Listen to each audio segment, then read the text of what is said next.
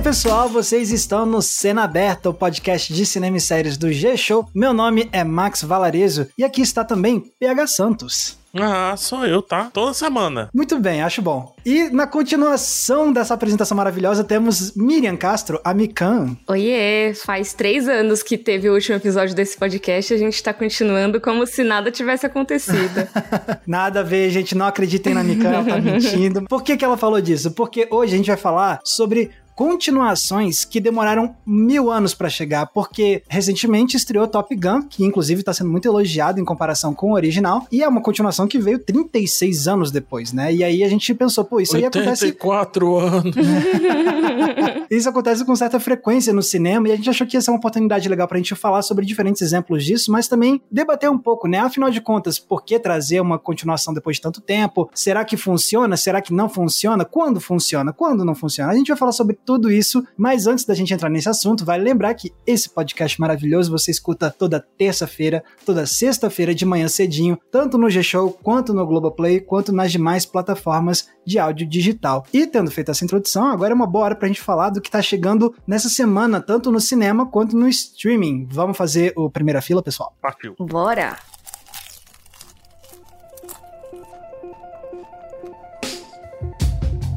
Então, começando aí pelas salas de cinema, a gente tem um grande destaque, né, que é Jurassic World Domínio, o terceiro filme dessa nova trilogia de Jurassic Park, que começou tantos anos atrás, né? E eu sei que nesse exato momento, tem um de nós que já viu. Manifeste-se, PH. Estou me manifestando. Na altura da gravação desse podcast, tá muito recente na minha cabeça. PH acabou de ver, né? Acabei de chegar em casa. Sentei, estamos gravando aqui as nossas edições de cena aberta, né, da Vocês semana. viram a dedicação que a gente tem esse podcast, hein? Ele saiu do cinema correndo, montado no Velociraptor e já chegou para gravar. Fora isso, três multas, tá? Tô brincando.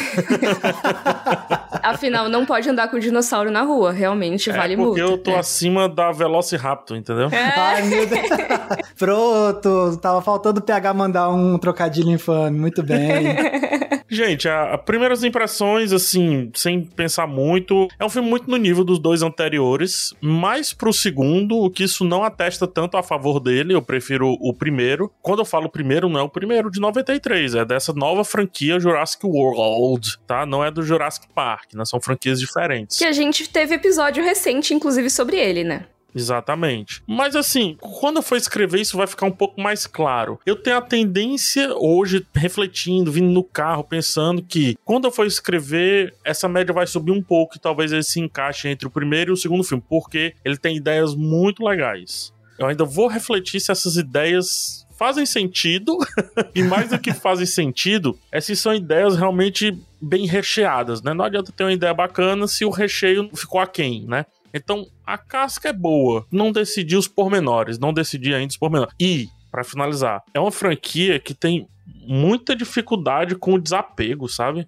Não sei também o quanto isso é bom pro público que gosta daquilo que a franquia não se desapega desde o primeiro filme, excelente. Pro público que já encheu o saco disso, aí eu já não sei se é tão bacana. Me parece um pouco quando a gente discutiu Stranger Things e o apego que se tinha pela nostalgia. Acertamos, a quarta temporada tem menos nostalgia, é mais uma nostalgia interna e por isso melhora. Eu acho que o Jurassic World sofre um pouquinho para esse apego de alguns personagens, algumas características e alguns arquétipos que já deveriam ter sido superados. Enfim, uma síntese bem incipiente. Já tô até entendendo de quem você tá falando, PH. A gente conversa aqui no, no spoiler. E, e, eu acho legal você ter falado isso também, assim, PH, pro pessoal também entender um pouco como funciona o nosso tipo de trabalho, né? Porque, ó, você tá vendo, o PH acabou de sair do filme, não é tipo, saiu da sala, pronto, ele já tem todo um raciocínio feito. Não, a gente às vezes precisa de um tempo para deixar o filme marinando na cabeça, né? Então, já vou aproveitar para fazer o jabá do PH pelo PH. Então, depois confiram lá no canal do PH o vídeo de crítica dele que ele vai lançar muito em breve. Aliás, na altura que esse episódio sair, já vai estar tá no ar, na verdade. E do primeiro filo de semana que vem, aí eu complemento um pouco mais lá no Boa. o que estamos assistindo. Eu trago um pouco mais aí sobre Jurassic World Dominion.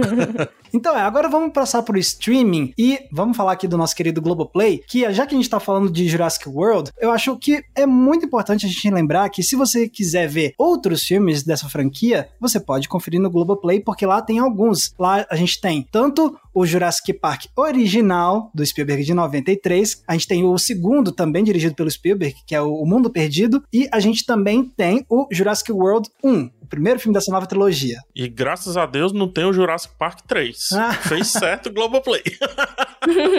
Mas então, eu isso que eu ia falar. Eu ia gostar muito se tivesse também o 3, porque o que acontece? Eu só vi o 2 e o 3 uma vez lá atrás. Eu confesso que eu não lembro de quase nada, então é até bom. Eu acho que essa atitude editorial do Globoplay tá certíssimo no teu terceiro filme. Tá certíssimo. De qualquer forma, eu já sei onde eu posso conferir o 2, porque o 2 eu juro, eu não lembro de praticamente nada do 2, a não ser a cena de abertura. Você Jurassic? Eu, ai, pronto, hoje tá. Hum. hoje tá inspirado. desculpa, desculpa.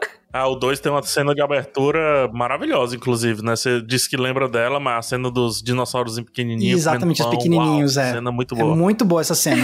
Enfim. E também, e assim, esses são os, os, live action, viu? Porque lá no Globoplay eu também tava vendo, tem várias também animações oficiais de Jurassic World em parceria com o Lego. Então tem Lego Jurassic World, diferentes ah, animações para você conferir lá no, no Globoplay também. Muito legal animações muito animadas. É, eu ia, eu ia brincar com isso, mas meu, minha cota de trocadilho cota já acabou, estourou. Né? Já. Tá faltando eu mandar algum ainda, tá? Até o final desse episódio. Será que eu consigo? Não sei, veremos.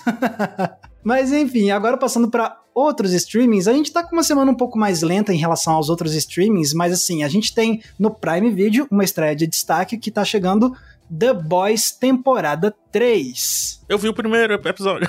ah, é? Olha só. E aí, PH tá atualizadíssimo nas coisas, amei. Pois é, vão sair os três primeiros episódios. Saíram, na verdade, na altura dessa gravação já, porque foi de manhã. Então saem os primeiros três episódios. E a partir da próxima semana, vai começar a sair episódio a episódio. Uh, eu só vi o primeiro, e quando a, a, Prime lança os três juntos, assim, realmente um arco se fecha lá no terceiro. Isso tá bem evidente. É, os novos personagens são, são bem legais. Eu acho que deu um fôlego bacana pra série. A gente tá falando sobre desapego lá no, no Jurassic no World, né? No domínio. Eles se desapegaram de um monte de coisa, trouxeram personagens novos, reposicionaram personagens que a gente achava que já estavam, assim, batidos, superados, cansados. E tem boas perspectivas nessa temporada. O melhor de tudo, continua excelente, que, que para mim é a melhor coisa de The Boys, que é essa discussão do poder numa sociedade entendeu? O nível de Foucault que The Boys traz, junto com Umbrella Academy e outras coisas, é, é o que melhor tem. Eles não abriram mão disso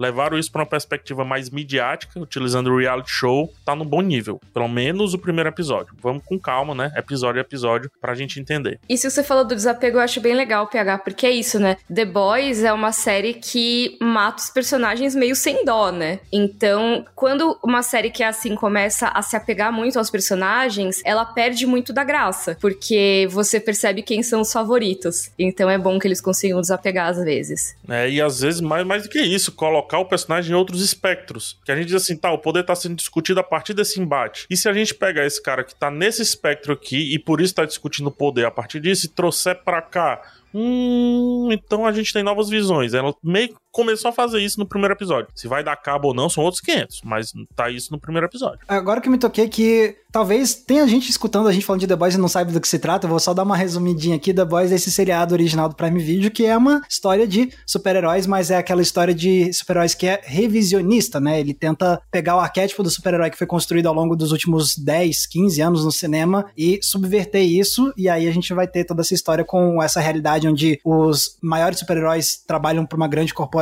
e aí quais são os problemas que vêm a partir disso, o que, que é heroísmo fake, né? E o que, que se esconde por trás de gente tão poderosa, e aí vai trazer um monte de assuntos que o PH e a Mika, inclusive, já demonstraram aqui sobre questão de sociedade, quem tem poder ou não e essas coisas. Então é uma série bem legal. Eu não sou uau, hiper mega fã de The Boys, eu acho uma série boa, mas eu com certeza tô bem curioso para ver essa temporada nova que tá estreando agora. Eu vou ver com certeza. É, eu sou assim também, Max. Eu gosto bastante da série. Não é a minha série preferida, eu acho, mas eu curto assistir. Eu acho que tem umas coisas que me deixam meio. Ai, putz, é aquelas séries que querem muito ser adultona, sabe? Aham, sim. E aí acabam sendo meio adolescentes às vezes.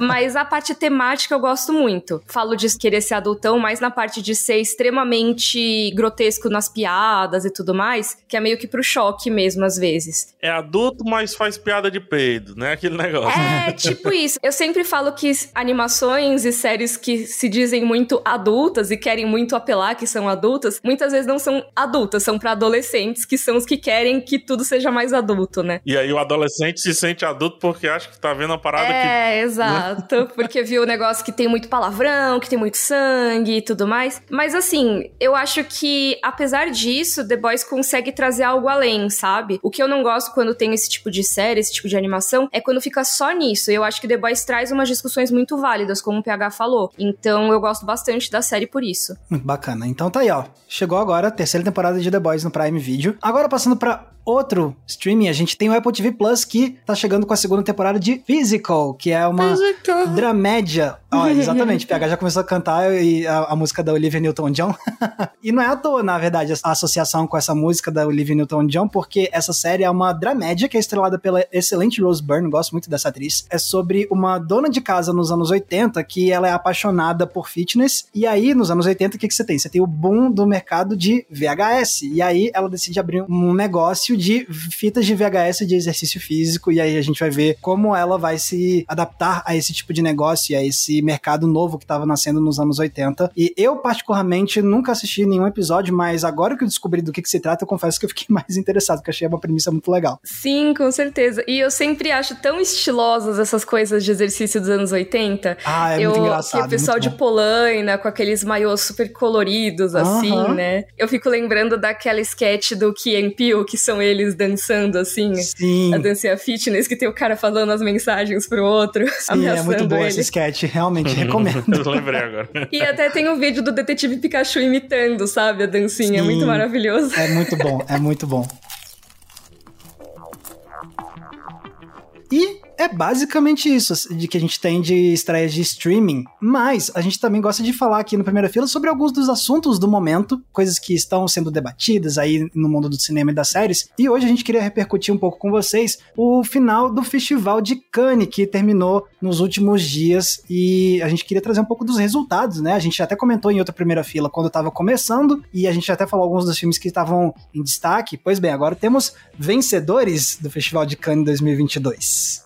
Sim, agora que a gente tem os resultados é mais fácil de comentar, né? Exato. E a Palma de Ouro foi, assim, bicampeonato, né? Do Ruben Oslund. Bicampeonato.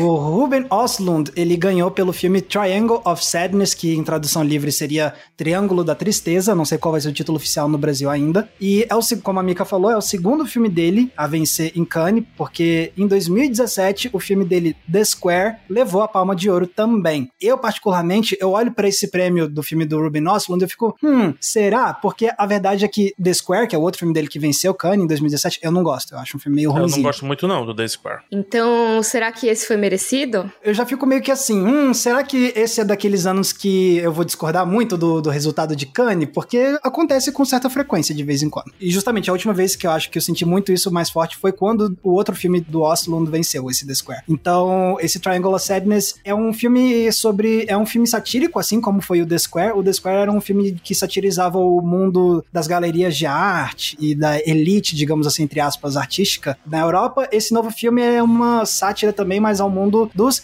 influencers, especialmente de Instagram, e aí vai comentar essa questão da, da, da, influência, do mundo das aparências e tudo mais. Então, assim, já é um filme, eu numa veia parecida do outro filme desse diretor que eu não gostei tanto, então eu já fico um pouco um pé pra trás, mas quando eu for assistir eu vou ver com certeza com mente aberta, porque vai que dessa vez eu gosto. Quando eu tava vendo sobre esse filme, eu fiquei pensando muito naquele Fire Festival, sabe? Porque, se não me engano, são os influencers num cruzeiro, né? E tudo. E eu fiquei pensando, nossa, é um negócio que vai super dar errado sabe, uhum. ao longo do caminho. Eu gosto desse tipo de história, mas eu não vi o The Square. Então eu tenho receio agora que vocês falaram, eu tô tão empolgada para ver. Então tá aí. A Palma de Ouro, que é o prêmio máximo, foi para Triangle of Sadness, mas a gente tem o segundo prêmio mais prestigioso, que é o Grand Prix do Festival de Cannes, e teve empate. Isso é muito legal. Isso é muito doido. A gente teve um empate entre Stars at Noon, que é o novo filme da aclamadíssima Claire Denis, e a gente também teve o filme Close, do Lucas Don't, que talvez eu esteja pronunciando o sobrenome dele errado, mas é o Lucas Don't. Os dois filmes levaram o Grand Prix dessa vez. Primeira vitória da Claire Denis com o filme dela em Cannes, é a segunda vez que ela foi indicada já. Então, pelo menos, ela pode agora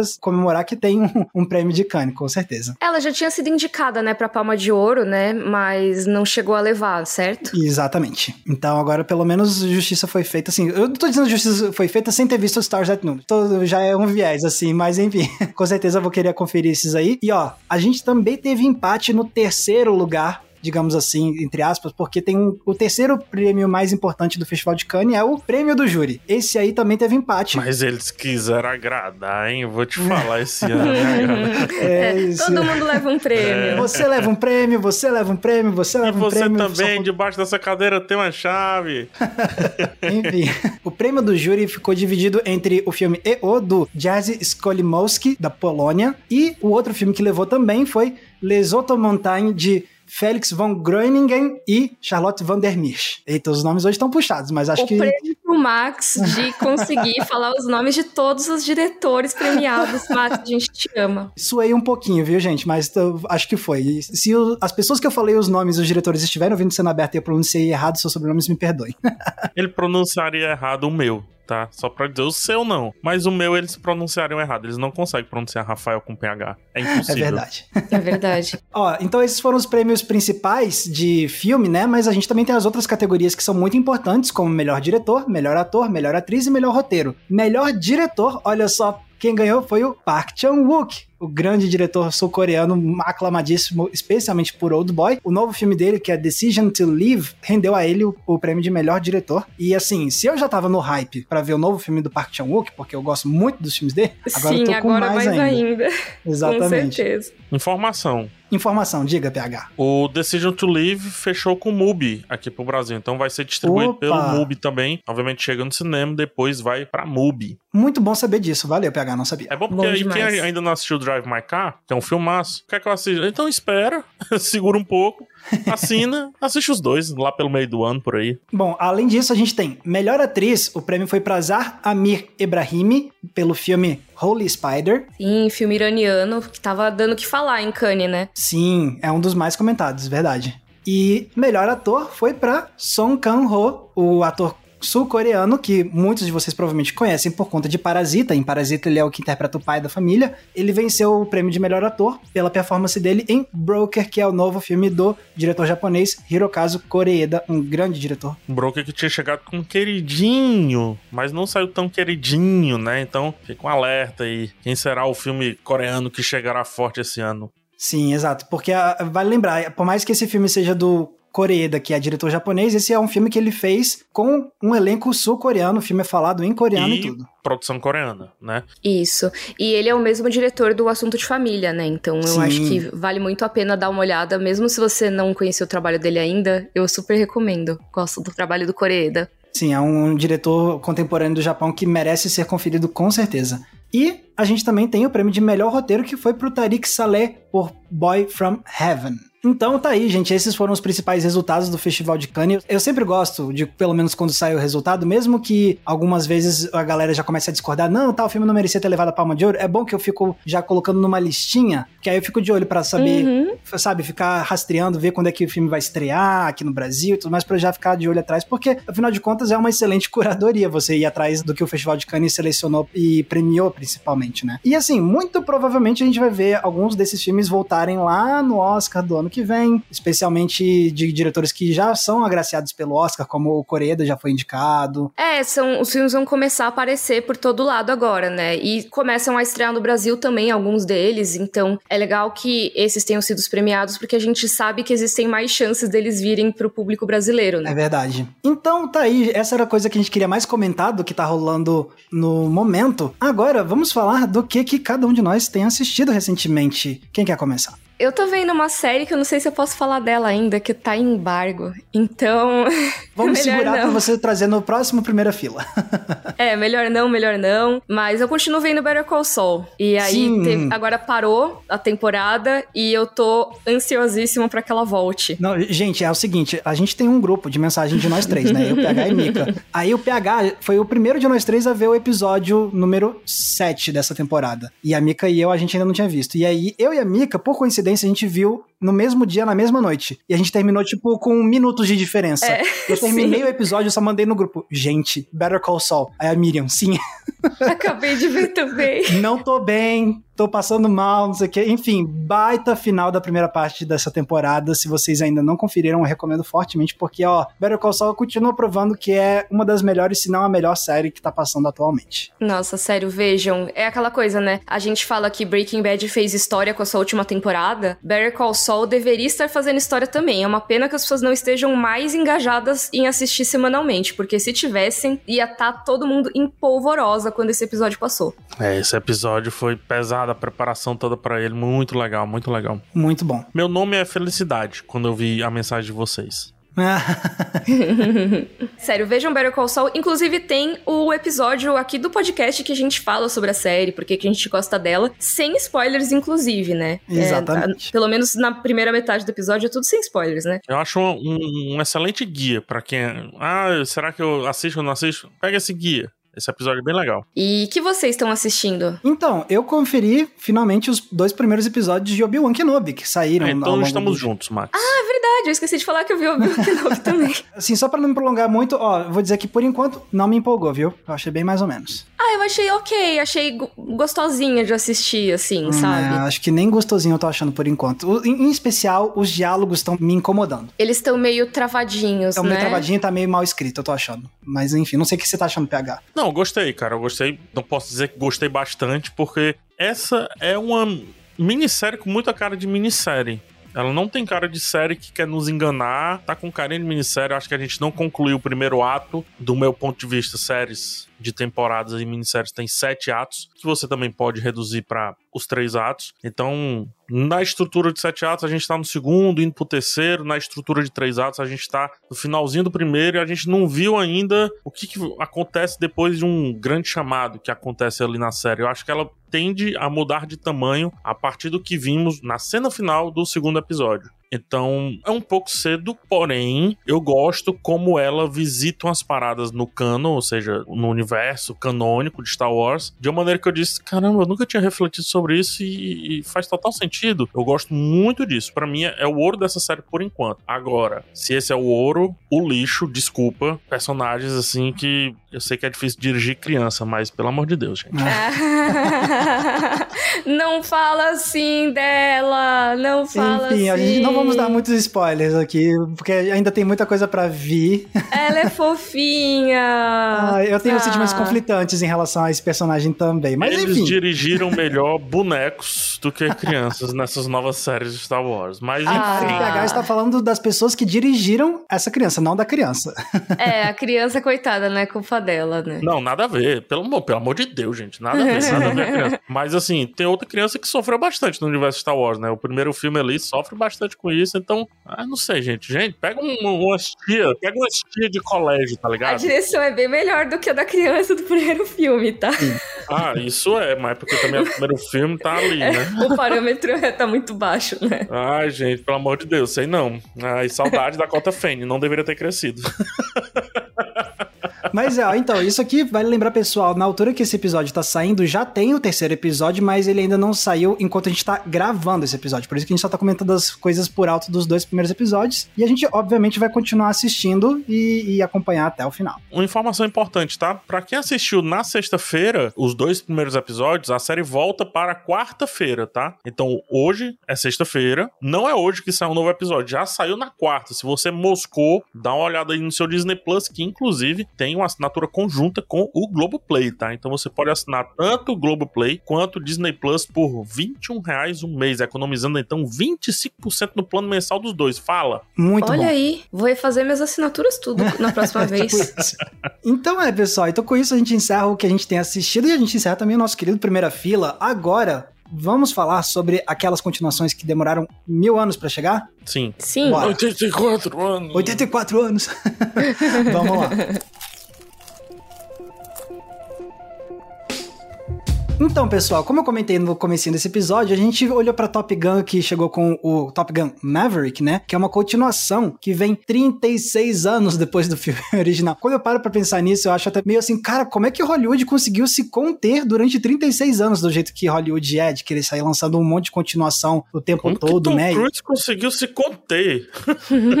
Boa, Tom, exatamente. É que ele tava ocupado demais fazendo sete missões impossíveis.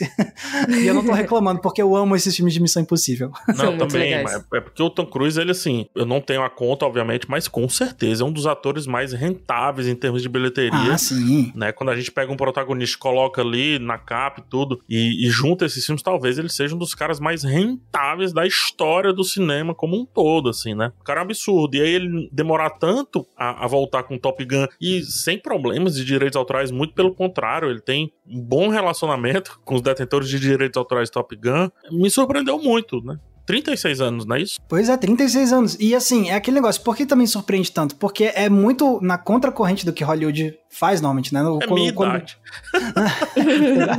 o Tom Cruise estava esperando você ter essa idade madura, Pode sabe? para você ver a continuação, era isso. Muito Ele tava bom. esperando você, PH. Eu nasci um ano antes do primeiro, gente. Que é isso, é muito tempo. Muito bom. Mas aí, então, é aquele negócio, Hollywood costuma fazer aquele negócio de, pô, esse filme aqui fez muito sucesso, pô, vamos dar um tempinho aqui de dois anos, lançar um, uma continuação. Às vezes, estourando, é cinco anos, né? Mas aí tem aqueles casos que são bem específicos que demora muito mais, às vezes demora nove anos, dez anos, quinze, trinta anos, né? Pô, o caso do, dos avatares, né? Assim, já vamos fazer aí mais de dez anos, né? E todo ano tem notícia, todo ano tem rumor, e todo ano tem alguma coisa. E, obviamente, esse ano, né, que é o teoricamente será o ano de lançamento do segundo Avatar. A gente lembra quanto tempo passou. São 13 anos desde a estreia do primeiro. Uhum. E outra, não é 13 anos hibernando, é 13 anos falando-se sobre. É, sim. É, porque muitos dos que a gente vai citar aqui, eles tem o primeiro filme, ou os primeiros, e aí a franquia, ela fica assim, ah, não vai ter mais continuações, ninguém mais fala sobre a possibilidade de uma continuação. E aí, muito tempo depois, às vezes décadas depois, essa franquia ressurge com um novo capítulo na história. Mas no caso de Avatar, não é assim, né? No caso de Avatar, desde o comecinho é dito que teriam vários filmes, e a gente ainda não viu esses filmes, aí fica essa coisa distante mesmo, né? Construíram um parque, mas ainda não fizeram o filme, né? É, mas teve o trailer trailer agora, então existe. Existe, vai acontecer. Pelo menos existe. final do ano agora é do James Cameron, né? Sim, exato. E aquele negócio, o caso de Avatar 2, ele é muito específico, é que nem a Mika falou, tipo, esse negócio, o James Cameron tava trabalhando nesse filme todos esses anos. O negócio é que ele é tão perfeccionista e ele quer avançar tanto, ele é um diretor tão preocupado com o avanço tecnológico, né? De quais são as possibilidades que a tecnologia pode trazer para ele fazer o filme do jeito que ele quer, e às vezes ele quer esperar a tecnologia ficar do jeitinho certo para fazer do jeito que ele quer, e aí às vezes pode levar 13 anos, que é o, o caso que tá uhum. com o Avatar 2, sabe então. que isso é lenda, né? Que é o quê? Cabe até no game show, tá? Mas aí, como eu vou informar agora, né, já não, não faz mais sentido. Muita gente fala isso do James Cameron, querendo que a tecnologia chegue a um, um patamar específico para ele entregar algo específico. Mas em entrevista ele diz assim: não, é porque realmente eu passei uns 5 anos explorando mares, entendeu? Porque ele. tá falando. Boa. Ele gosta do mar, né? Tem o Abismo, tem Titanic, tem Avatar agora na água. Não, e ele é um dos maiores, assim, financiadores da arqueologia é, subaquática que a gente tem aqui. Tem, inclusive, documentários sobre isso, como ele financia, ele compra a ideia, o cara vai lá, pega os robozinhos, mergulha com os robozinhos pra que colher uma amostra. Que nem os robozinhos do Titanic. Aham. Isso. Que foi que teve um documentário também, que ele construiu o robozinho também. Aquele primeiro segmento do filme não é real, mas é inspirado em algo real, que inclusive é do próprio James Cameron, que ele mergulha com o robozinho, passeia pelo Titanic e tal. Então é um cara realmente facilitado. Por isso que muita gente confunde, ah, não, ele tá esperando tecnologia. Isso é o que mais é o que dizem, mas o que ele diz é que assim, é no tempo dele mesmo. E vai ser no tempo dele. Porque se a gente tava falando do Tom Cruise ser o cara da bilheteria enquanto ator, o cara da bilheteria enquanto diretor, a gente tem Steven Spielberg, tem o próprio James Cameron e alguns outros, poucos eu diria, né? Sim, exato. E assim, a gente tá falando aqui de Avatar 2 que vai chegar, né? Mas recentemente a gente teve notícias sobre outra continuação muito demorada que está confirmada que vai chegar, que é Indiana Jones 5. Recentemente teve a convenção da Disney, lá eles divulgaram a primeira foto oficial que mostra a silhueta do Harrison Ford voltando como Indiana Jones. Harrison Ford aí já com o que 70 e muitos anos, retornando pro papel do explorador. É, e a gente já tinha tido o 4 faz um tempão. Cara, o 4 faz muitos anos já. É, e muito tempo depois dos outros também, né? Ele foi meio que uma dessas continuações que demoraram muito, e aí agora tem outra que demorou muito. E o caso de Indiana Jones eu acho meio impressionante no sentido de que quando trouxeram ele de volta pro 4, que foi tantos anos depois do 3, já ficou aquele negócio, pô, mas ele já não tá meio velho para fazer Indiana Jones? Beleza, vamos ver como é que foi. E aí Bom, saiu aquele filme que, né, a gente tenta ignorar dentro do, do cânone.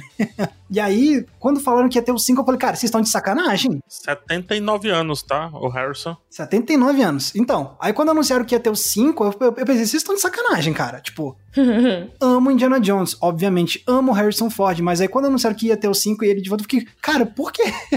e o Indiana Jones é um caso meio curioso, porque ele foi refém de uma polêmica, né? Eu não vou entrar no caso da polêmica em si, porém, o Shia LaBeouf, que era um dos grandes astros da época e que não protagoniza, mas co-protagoniza o Indiana Jones 4 e deveria ter recebido esse bastão do Indiana Jones, ele depois se torna uma pessoa não grata, difícil de trabalhar e tudo mais, apesar de ser um bom ator, né? Várias polêmicas e tudo. Então, talvez esse o Indiana Jones, não sei se vocês concordam, eu acho que é uma franquia que independe do Harrison Ford, por mais que o tempo esteja dizendo o contrário, que todo filme ele tá lá protagonizando de uma forma ou de outra, mas já daria para esse bastão ter sido passado sem necessariamente precisar de um remake. A minha questão é que Indiana Jones 5, ele vem junto também do anúncio, a gente até já falou isso lá no podcast sobre o Nicolas Cage, quando ele se livra das dívidas. O primeiro anúncio que o Nicolas Cage faz é sobre o A Lenda do Tesouro Perdido 3, que está em desenvolvimento. Já foi anunciado, está em desenvolvimento e o Nicolas Cage está protagonizando, pelo menos até agora. E o Indiana Jones vem nessa leva também. E aí tivemos recentemente Uncharted. Uhum. E já tivemos dias, é, dias não, anos anteriores o Tomb Raider, né? Ou seja, será que é a volta? A gente já falou até no outro episódio também sobre isso, assim, Hollywood parece que pega um tema e ah, agora é o momento desse tema. Indiana Jones também parece um pouco pegar carona nisso e tentar finalmente fazer essa passagem de bastão sem necessariamente precisar de um remake. Não sei se vocês notam que é mais ou menos isso que tá acontecendo. É, eu fico pensando se esse 5 vai ser o momento que eles vão falar, tipo, ok, agora a gente vai passar o bastão para uma nova geração e tudo mais e propor um, um, Indiana Jones sem o Harrison Ford, né? Talvez seja o caso ou não. Eles vão pelo menos tentar, né? É, provavelmente. O Harrison Ford, assim, pelas entrevistas, ele claramente tá de saco cheio. Isso já tinha acontecido com Star Wars, quando ele volta para Star Wars, tá feliz, legal e tudo. Aí quando se olha assim, de saco cheio, tanto que quando disseram, poxa, o seu personagem se foi dele, ufa, Sim, ele então, assim, tá meio ali. É. O Harrison Ford, inclusive, é o cara das continuações décadas depois, né? Porque ele voltou pra nova trilogia de Star Wars, né? É. E ele voltou pra Blade Runner. É mesmo? E tá voltando pra Indiana Jones. Caraca, bem lembrado, Blade Runner, você tem toda a razão. Sim, o Blade Runner 2049, que saiu acho que 35 anos depois do original. Caraca. Assim, e ele voltou pra fazer, né? O Deckard. Bem legal essa tua visão. É porque assim, o Harrison Ford dominou o final dos anos 70, 80 e parte dos 90 ali, né? Então é até difícil, né? O cara, talvez ele tenha sido o Tom Cruise ali da, daquela geração, se a gente pensar bem. E isso é muito maluco falar porque o Tom Cruise estava naquela geração de outra maneira. Sim, é verdade. Tô falando do Tom Cruise como enxergamos hoje, né? Esse cara do Missão Impossível, esse cara do agora Top Gun novamente, né? Tom Cruise parece que quanto mais velho fica também é vinho, né? O homem parece que ele fica melhor aí, cara, fica mais louco ou sei lá o quê. sei não, pra mim ele sempre foi pitel, enfim. Olha aí. Não é nem questão de beleza, é questão de pô, as aventuras que ele se põe, né? Ah, sim, não, com certeza, com certeza. Ai, ai, muito bom. É muito, acho que nesse sentido. Foi legal, Mika, também trazer Blade Runner 2049, porque claramente esses filmes que é o Harrison Ford são filmes que eles tentam, de certa forma, trazer pra história também um pouco dessa questão da passagem do tempo, né? E, e o que que mudou no universo dessa história ao longo desses últimos vários anos, entre o primeiro capítulo e o segundo, né? Blade Runner é muito sobre isso também, o 2049. E aí, nesse caso, pelo menos eu acho que fica legal você trazer, de fato, atores que estiveram no original, já como eles estão hoje envelhecidos, porque realmente traz um nível de convence mesmo a gente, sabe? Tipo, o impacto sensorial de ver essa galera envelhecida, assim. É, acaba sendo uma metalinguagem pra gente imergir ali, perfeitamente naquilo ali. E, e eu gosto muito desse tipo de coisa, para ser sincera, viu? Eu curto quando os filmes e as séries reconhecem a passagem do tempo entre essas continuações. Eu acho que você vê a passagem do tempo nos personagens, você vê a passagem do tempo nos atores em si, te dá uma ideia de que, ah, beleza, então nesse mundo que eu tô vendo, as coisas também aconteceram, que nem o Max comentou do Blade Runner, sabe? E eu acho que é o tipo de coisa, por exemplo, que eu reclamei um pouco de Stranger Things dessa nova temporada, né? Uhum. Que os personagens claramente estão mais velhos, sabe? Os atores estão mais velhos, porque não dá para você impedir os adolescentes de crescerem. É, daria para usar isso, né? Exato, daria para você dizer, ah, se passaram, sei lá, três anos, que foi mais ou menos o tempo entre as temporadas, né? Mas eles acharam melhor fazer que foi menos de um ano, e aí fica meio estranho, né? Que a galera cresceu um monte nesse período tão curto. E é curioso essa metalinguagem imersiva, digamos assim, né? Utilizar o tempo a favor também da sua narrativa, essa lacuna temporal, digamos assim, que o Caça-Fantasmas, ele teve dois lançamentos, né? Depois de muito tempo. Um com a equipe feminina, que levou um hate absurdo e que não fazia menção lá aos filmes anteriores, a não ser referências muito passando ali. E o novo, ele não foi 100% aceito, mas foi mais aceito Primeiro, porque não tem a questão feminina, que a galera se apropria disso daí, fica falando merda, isso é a verdade. Mas também porque ele utiliza um pouco o antigo. Então, tem a passagem de tempo ali, tem o peso do antigo, e aí é o que eu, cara, infelizmente eu não vou saber onde eu li isso, se foi no Twitter de alguém, se foi no livro, se foi num vídeo, eu peço perdão, mas eu não posso deixar de citar porque essa expressão é espetacular. É a maior maquiagem de Hollywood, a maior maquiagem de Hollywood é a nostalgia. Sim, PH, inclusive, a diferença entre esses dois caça-fantasmas tem uma diferença de termos que eu acho que vale a pena trazer aqui, porque eu acho que é a mesma coisa que foi feita em algumas outras franquias, que é a diferença entre reboot e soft reboot. E a gente tem até um episódio sobre isso, né? O do maio, mês da nostalgia. Mas eu acho que esses exemplos que o PH citou, do Caça-Fantasmas, se encaixam super bem aqui. Porque você tem um caso que seria um reboot completo, que seria meio que assim: ah, a gente ignora que existe a história original e começa do zero com o mesmo conceito, só que são outros personagens e tudo mais. Então, com a Kate McKinnon, com a galera isso, toda. Isso, então assim, ah, a gente tá num universo que não existem esses outros caça-fantasmas originais, a gente tá com essas aqui, essa história começando do zero. Mas o que tem se tornado tornado muito popular é o tal do soft reboot, que é exatamente isso. É meio que vamos começar uma franquia nova, com novos personagens, o conceito mais ou menos parecido com aquele, e assim, toda a trama é meio que nova, só que a gente reconhece que existe esse primeiro. Então tá no mesmo universo que aquele, e com uma passagem de tempo. E aí, isso costuma trazer o bônus da nostalgia. Você tem a liberdade de inovar, você pode trazer personagens e conceitos novos, mas você ainda tem meio que a âncora ali ali do que fez a galera gostar dos primeiros filmes. É muito legal isso que você fala, Mika, porque combina perfeitamente com essa frase que infelizmente eu não sei de onde foi, mas não é criação minha, já adianto. A maquiagem de Hollywood é a nostalgia, a melhor maquiagem de Hollywood é a nostalgia. E sob o véu da nostalgia, esse novo, o Jurassic World, né, o domínio, por mais que eu questione uma questão ou outra, uma situação ou outra ali, cara, quando vem os personagens clássicos lá do primeiro Jurassic Park, eu não tô falando de Jurassic World, tô falando do filme de 93, quando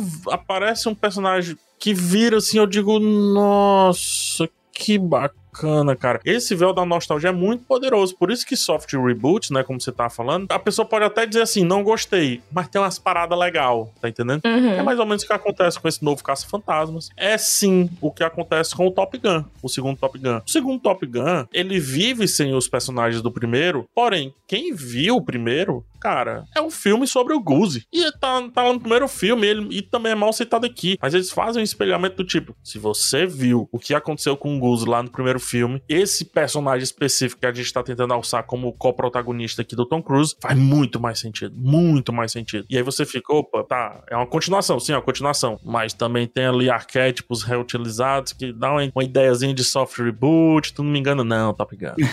Eu fico pensando que é um jeito de você trazer pessoas novas novas que não necessariamente precisam ter visto o original, mas se elas viram, elas vão ter aquele bônus, né? Fiquei pensando muito agora nos filmes Creed. Ah, bem legal. Sabe? Que assim, se você gosta de rock, você vai amar Creed, né? Porque tem muito peso ali. Se você gosta de samba, talvez não tanto. Tem muito peso pesado, você diria? é muito peso pesado, exatamente. Ah, eu disse que tava faltando eu mandar uma até o final do episódio, mandei. e o PH ainda mandou, né? Se você gosta de samba. E foi um emendando o outro aqui, é isso aí. A gente fez um Menterupt da, do trocadilho, né? O, o trocadilho Menterupt. Tá ótimo. Mas é isso, se você é fã de Rock Balboa, você vai gostar de Creed. E às vezes você pode nunca ter visto nenhum filme de Rock Balboa, você vai ver Creed porque você gosta do ator, e aí você fica apaixonado pela história e vai ver os filmes antigos também, sabe?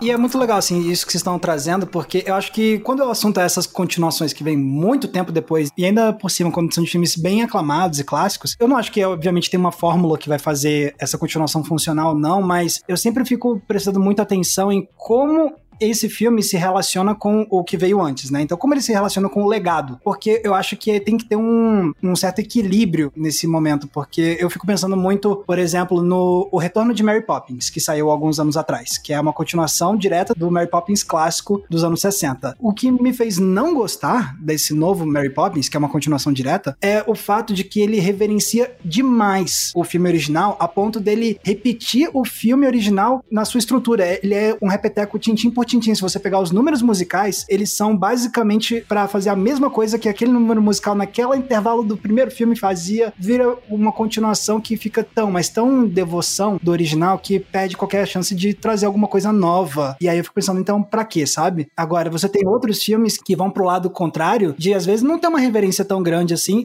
Obviamente reconhece o que tá anterior, mas não traz uma reverência tão grande e tem uma ousadia de fazer algo diferente, fica muito bom. Para mim, um ótimo exemplo disso é o Mad Max Estrada da Fúria. Muito legal. Que veio muitos anos depois do Mad Max 3, o Mad Max Estrada da Fúria é o 4, né? E ele pegou muitas das coisas do, da trilogia clássica e meio que, tipo, deixou de ladinho assim e falou: ó, oh, vamos trazer essa outra personagem aqui, essa Furiosa, vamos mostrar como isso aqui também é incrível. E aí você tem o mesmo feeling dos filmes originais de ser um, um mundo distópico e ter a aventura e a cena de ação, não sei o quê. Você tem o Mad Max também lá, mas ele também tem uma ousadia de, ó, de novo, trazendo o que o PH tava falando, do desapego, né? Então acho que essas continuações que vêm muitos anos depois, e especialmente de filmes clássicos, acho que eu acabo gostando mais deles quando eles têm um certo nível de desapego a ponto de realmente propor algo diferente e não só ser um baita de um repeteco como foi como o Mary Poppins, na minha opinião. Tem um ponto, acho que bem interessante dentro do que você tá falando, Max, que eu vou tentar me explicar e eu acho que eu não vou conseguir me explicar, então por favor me ajudem.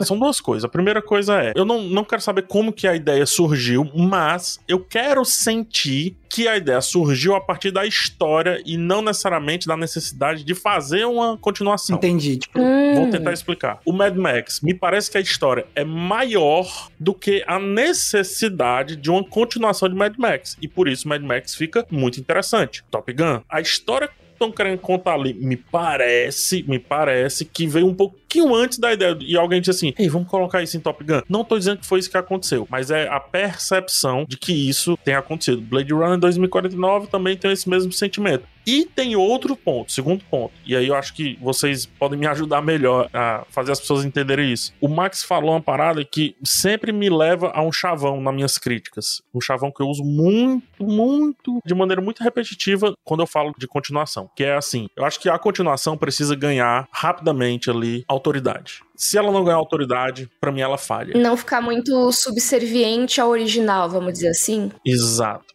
que aí vem o caso do Mary Poppins. Mary Poppins, ele não tem autoridade. O Jurassic World, você pode falar o que quiser, você pode não gostar de um monte de coisa, mas tem autoridade. Ele conquistou a autoridade dele a partir daqueles personagens, a partir de novos dinossauros, de humanizar um ou outro dinossauro ali para fazer algo novo que não foi feito lá no primeiro, então tem autoridade, tá entendendo? Então acho que juntando esses dois pontos, eu começo a achar não necessariamente uma fórmula, mas um modelinho que começa a me fazer entender o que, que uma boa continuação depois de tanto tempo, né, depois de uma passagem temporal tão grande, precisa ter. E aí cai muito sobre é uma história que seja relevante para além da existência da continuação e autoridade. Tem que conquistar essa autoridade logo. Faz sentido isso que eu falei? Faz. Eu acho que faz sentido, faz sentido porque o público também também tem que ter a, a confiança conquistada, né? Meio que assim, ah, eu tô vendo um filme que é um filme, um filme bom e que funciona sozinho, ou só uma tentativa desesperada de reviver uma franquia? Sim. O velho caça-níquel, né? Uhum.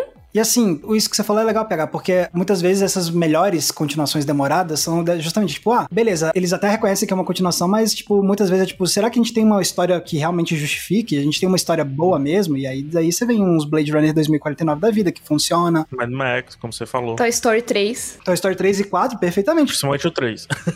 é, eu, eu não sou a maior fã do 4, mas eu acho que o 3 é um exemplo muito bom disso. Muito bom. O 3 ele veio nove anos depois do 2 e o 4 veio 10 anos depois do, do 3. E eu acho que esse exemplo é fantástico para fechar o que eu falei. Porque o Toy Story 3, a gente tem sim uma continuação, a gente tem o fio. Tem o desapego. O desapego. Literalmente, o filme é sobre desapegar. Maravilha. A autoridade ele conquista com aquela nova história ali que ele vai contar, independente de end, de não sei o que, etc. Mas não se larga tanto, respeita aí muito a passagem do tempo, traz isso para dentro da história. E, cara, tem talvez a melhor cena de todos os Toy Stories, que é a cena final ali do Toy Story 3. E aí, 10 anos depois, a gente tem o Toy Story 4, que joga fora tudo isso que eu falei.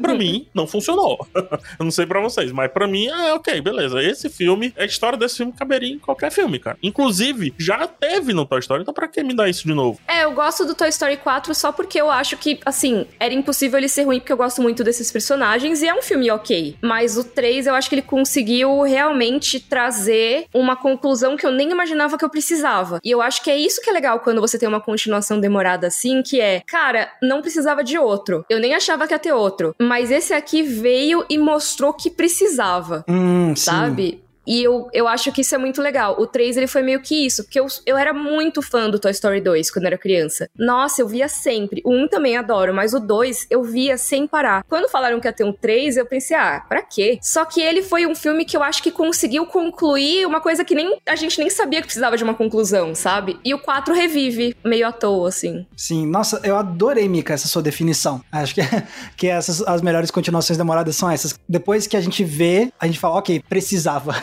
é muito isso, porque, por exemplo, Blade Runner não precisa de uma continuação. Mas eu acho Blade Runner 2049 uma ótima continuação. Eu uhum. gosto desse filme. Teve gente que não curtiu e tudo. Ele tem seus defeitos, mas, cara, eu amo esse filme real, assim. E é isso. Ele existir, para mim, não afeta em nada o fato de que o primeiro não precisava de uma continuação, sabe? Sim, é, eu concordo plenamente. Mad Max cai nisso novamente. Então eu acho que tem que ver, assim, esses filmes, eles têm muito que se bancar sozinhos, porque normalmente eles são continuações de histórias que não precisavam delas. Então eles têm que reconhecer isso e acho que eles têm que reconhecer também uma coisa que para mim foi um acerto do Toy Story, que é a passagem de tempo não só na história, mas no público, né? Porque o Toy Story em si, ele precisava reconhecer na história, né? Porque são, é uma animação, eles poderiam fazer tudo com a mesma aparência, sabe? Mas o público e o mundo, né, mudam. Cara, que discussão boa.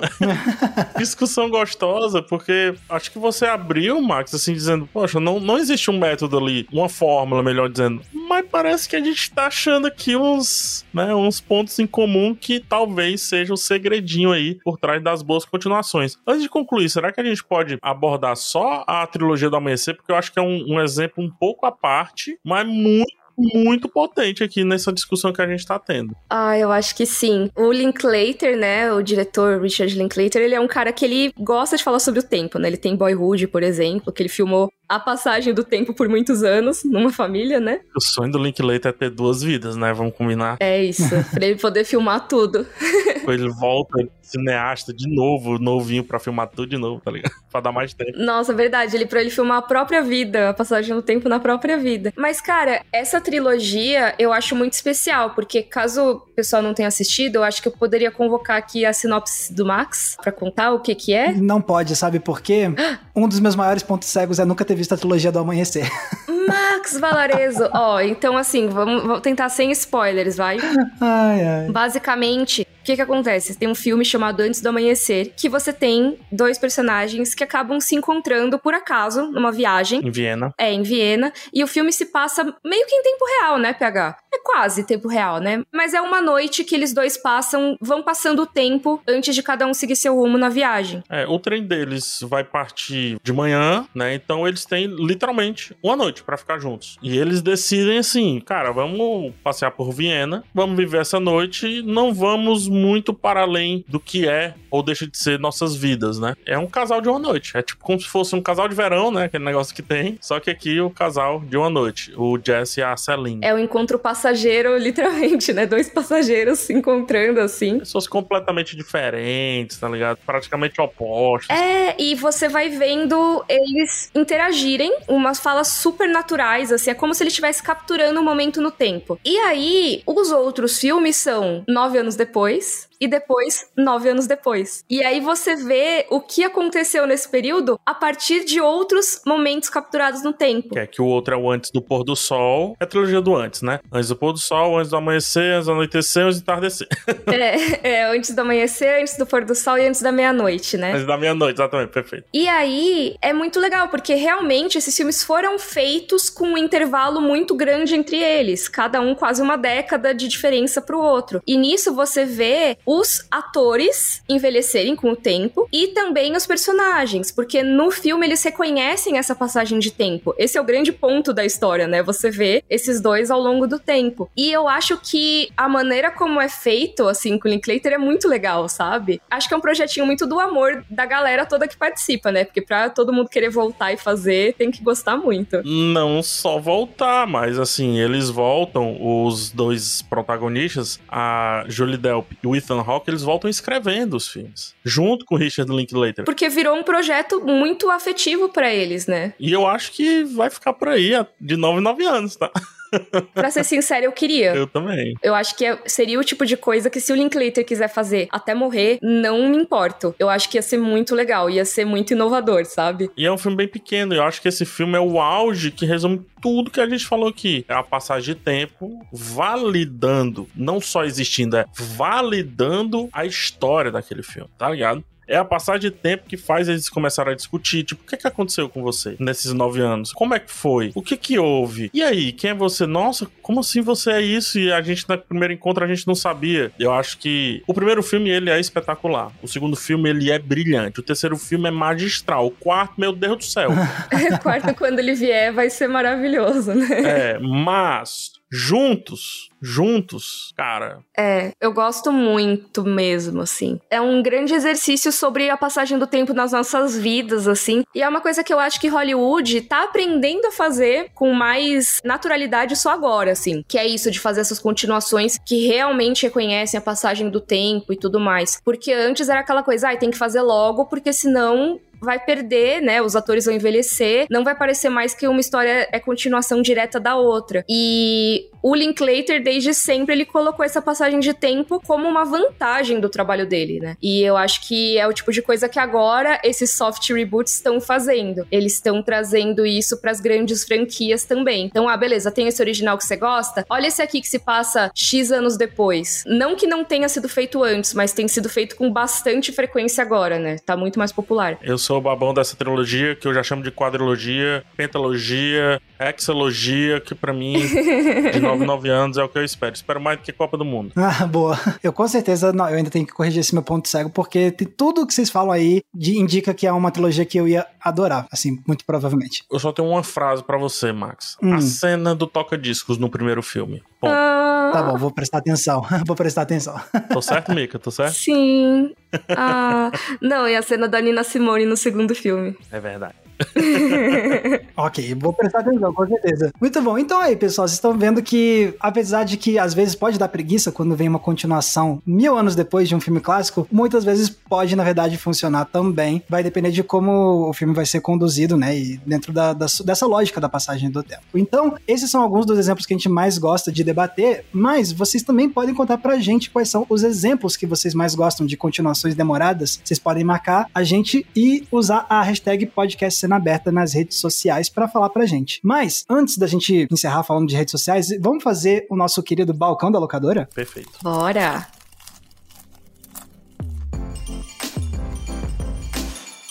Então tá aqui, pessoal, a gente vai fazer o nosso querido balcão da locadora para recomendar o bloco onde a gente recomenda coisas para vocês assistirem. E nessa veia de continuações demoradas, eu, como sou um grande fã de filmes de terror, eu quero trazer um que funcionou, porque recentemente a gente teve, a gente tá tendo essas continuações que vieram muitos tempos depois de filmes slash. Só nesse ano a gente teve o Massacre da Serra Elétrica, o Retorno de Leatherface e teve o Pânico 5. Os dois filmes não gostei de nenhum dos dois, especialmente o Massacre da Serra Elétrica que eu achei abismal, mas tem um que foi o que começou essa onda mais recentemente, que é o retorno de Halloween. Então, o que eu quero recomendar para vocês é o Halloween de 2018, que é uma continuação direta do Halloween clássico do John Carpenter de 1974, o que significa que essa continuação veio 44 anos depois do filme original. É uma continuação muito demorada, mas assim, foi muito bem feita. É um filme que consegue trazer de volta o personagem do Michael Myers de uma forma que traz um, um nível de violência que é condizente com o que a gente está acostumado a ver hoje, hoje em dia, porque o padrão de violência mudou ao longo desses últimos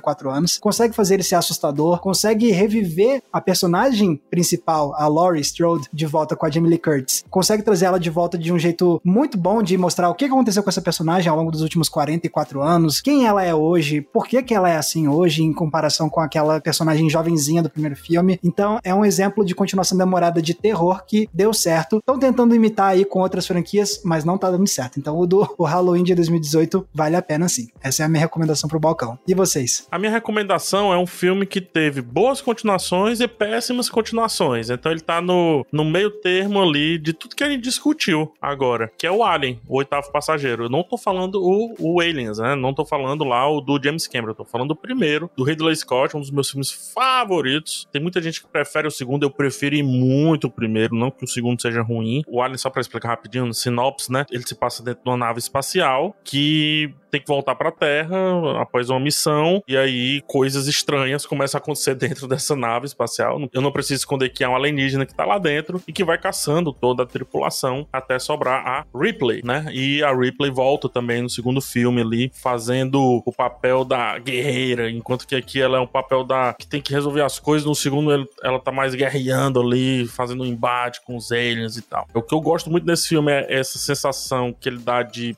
pequeneza, mas parece que é sem fim, aquilo que pode ser abordado a partir dele. Os efeitos práticos são show à parte. A atuação da Sigourney Weaver também coloca ela como uma das grandes atrizes de todos os tempos, seja no cinema de ação, mas também no cinema em geral. E tem uma coisa que me agrada muito nesse filme, dentro desse nosso recorte, que é como ele mostra o que precisa ter uma boa continuação, por mais que você mude o gênero. O primeiro filme, para mim, é um gênero de ficção científica terror. O segundo filme é uma aventura ficção científica. Ele deixa um pouquinho de lado ali o terror. E mesmo assim, o segundo filme funciona. Funciona por quê? Porque respeita uma passagem de tempo que é super exagerada dentro da história, né? Uhum e cria algo em cima dessa passagem de tempo, cria um contexto, cria uma solução a partir disso. Os outros filmes começaram a não respeitar mais isso, focar mais em um elemento que é para mim, o elemento mais irrelevante do Alien, que é o Alien.